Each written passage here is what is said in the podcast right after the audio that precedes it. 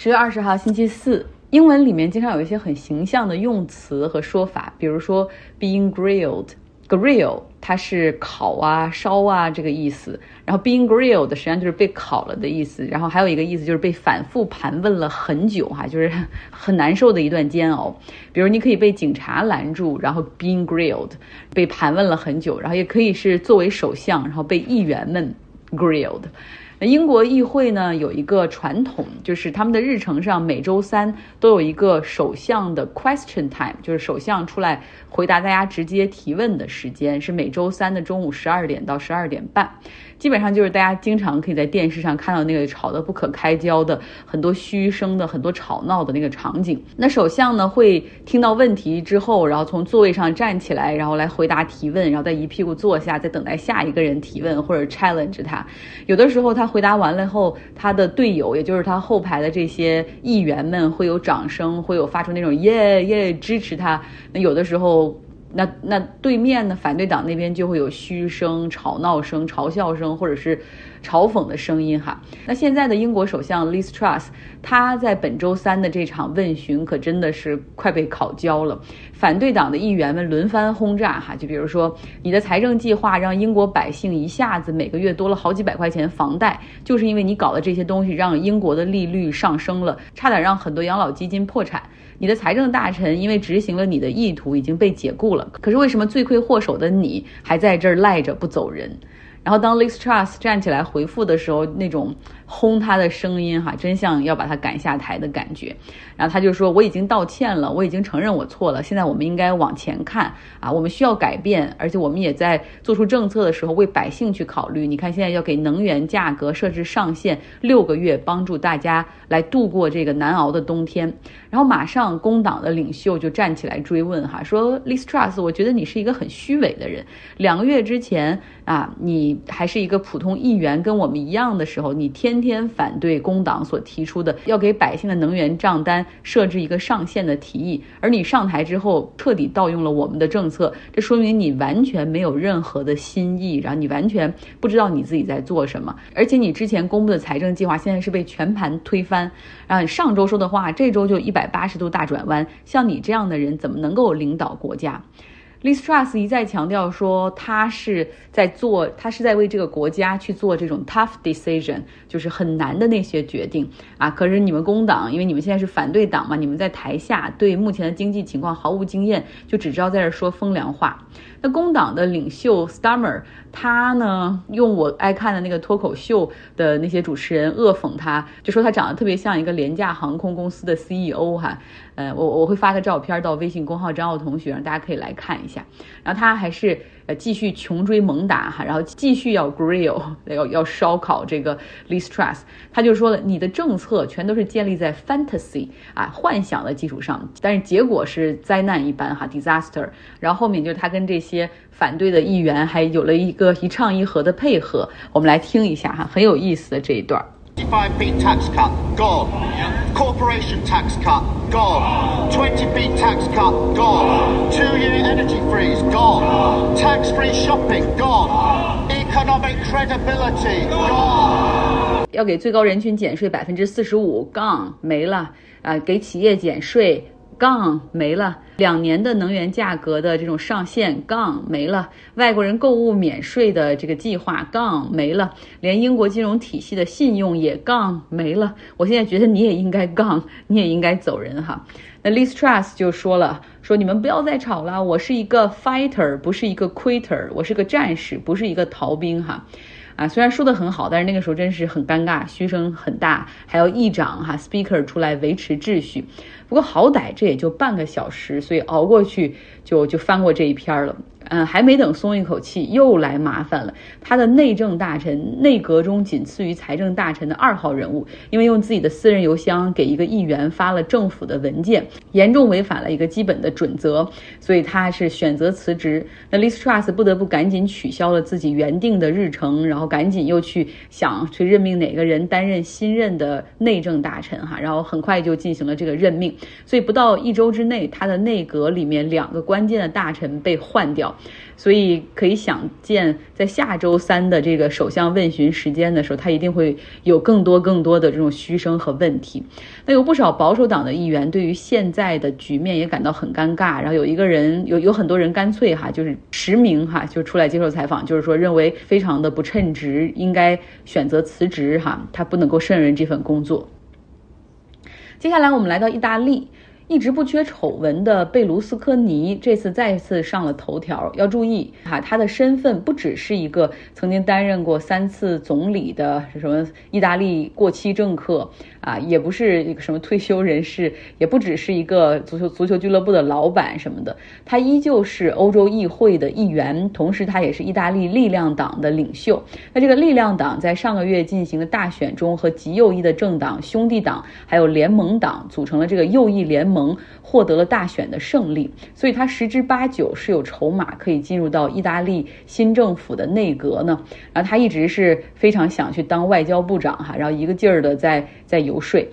那么是什么丑闻把贝卢斯科尼推上了各大版面的头条呢？是和普京的关系哈，那现在乌克兰战争已经进行到这样的一个局面了，但是他跟普京依旧是很好很好的朋友。他的一段录音被媒体曝光了，在录音中他非常开心、非常炫耀的说：“我过生日的时候，普京送了我二十瓶伏特加，还有一封很甜蜜的信。”我回敬了他二十瓶顶级的意大利气泡酒，还有一封很甜蜜的信。然后他还说，我认为普京实际上本质上是一个 peacemaker，就是是一个呃爱好和平的人，但是他是被误解了。然后他还说，如果普京在这个世界上只有五个真朋友的话，那么我应该排第一。大家就是一片哗然哈，贝卢斯科尼，你还想想当外交大臣，你居然有这种想法，把你选上去了之后，是不是就又一个通俄门的丑闻等等？那贝卢斯科尼的办公室马上出来否认说啊，这是他老早之前可能讲的笑话或者是一个故事等等啊，媒体又断章取义了。但是最后媒体又拿到实锤来证实说，这就是九月二十九号今年贝卢斯科尼八十六岁生日之后哈，就是他和普京之间的这种故事，然后他和普京之间的这种互赠礼物。其实贝卢斯科尼和普京之间的友好并不是秘密，大概在二十年前，他就曾经邀请过普京来意大利撒丁岛他的别墅上去度假。在二零一四年的时候，当时俄罗斯从乌克兰手中抢夺了克里米亚，哈占领之后，贝卢斯科尼甚至和普京一起访问了克里米亚。那实际上，在同一年的时间呢，就在二零一四年的时候，就这个联盟党的领袖 Salvini，在这个右翼联盟中的这个赢得大选中的其中一个政党哈，这个领袖 Salvini，他其实，在二零一四年的时候也是来到了莫斯科，然后还穿着这种普京的 T 恤啊，然后后来还在议欧洲议会上也穿着普京的这种 T 恤来表示自己的一种态度。那么，就连兄弟党的女领袖 Meloni，她其实本身对俄罗斯也没有什么太反感的态度。呃，要不是迫于选民的压力，她就她就她是不会回避或者批评俄罗斯和普京的。